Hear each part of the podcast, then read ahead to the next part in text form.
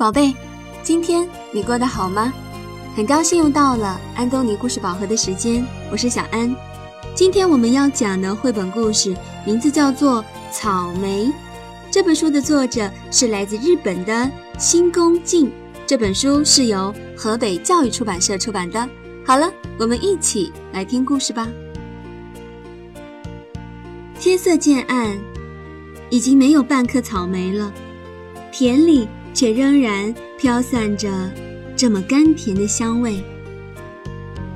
草莓的生命在绿叶的光泽里。每当红色的藤蔓开始在大地布局，新的生命。就出现了。孩子们齐聚在新的土地里，在雪中沉睡，静静的，静静的，在冰冷的夜晚，仰视数也数不清的星星。风带来了光，太阳带来了金雨，花一开，蜜蜂来。花一落，留下绿色小星星。不久，星星变成了白色的草莓。见过了美丽的夕阳，被燃烧的火红挑望了心。草莓田里色彩缤纷，还有香甜的味道，满意。风，雨。太阳变红，变甜。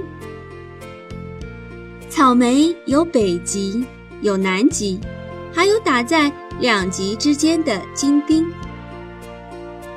红色果实的正中央是太阳到不了的白色冰冷世界。一颗草莓蕴藏的风景无限。天色渐暗。已经没有半颗草莓了，田里却依然飘散着这么甘甜的香味。好了，今天的绘本故事讲完了。绘本呢是用图画和文字共同讲故事的读本，结合图画听故事会更有趣呢。所以小朋友可以到全国各个城市的安东尼绘本馆中借阅这个故事的点读书，可以一边看图画一边听小安讲故事哦。想要查询安东尼绘本馆在全国各个城市的地址，可以加小安的微信公众号，搜索中文的“安东尼文化传播”，加关注之后回复“地址”两个字就可以了。那接下来我们还是进入一段美妙的音乐时光。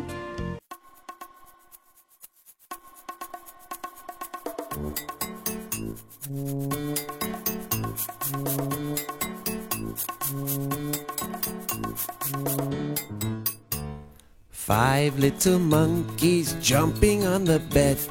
One fell off and bumped his head.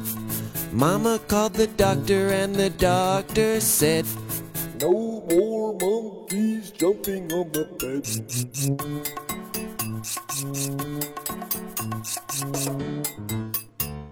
Four little monkeys jumping on the bed. One fell off and bumped his head. Mama called the doctor and the doctor said, No more monkeys jumping on the bed.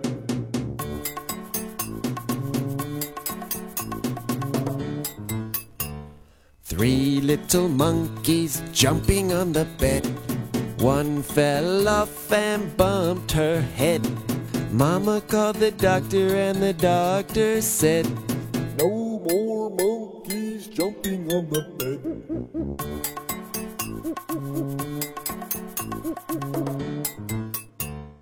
Two little monkeys jumping on the bed.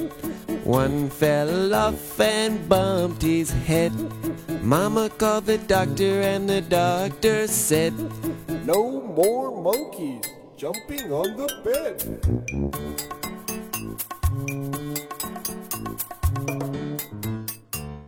One little monkey jumping on the bed.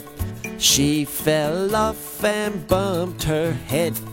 Mama called the doctor, and the doctor said, No more monkeys jumping on the bed.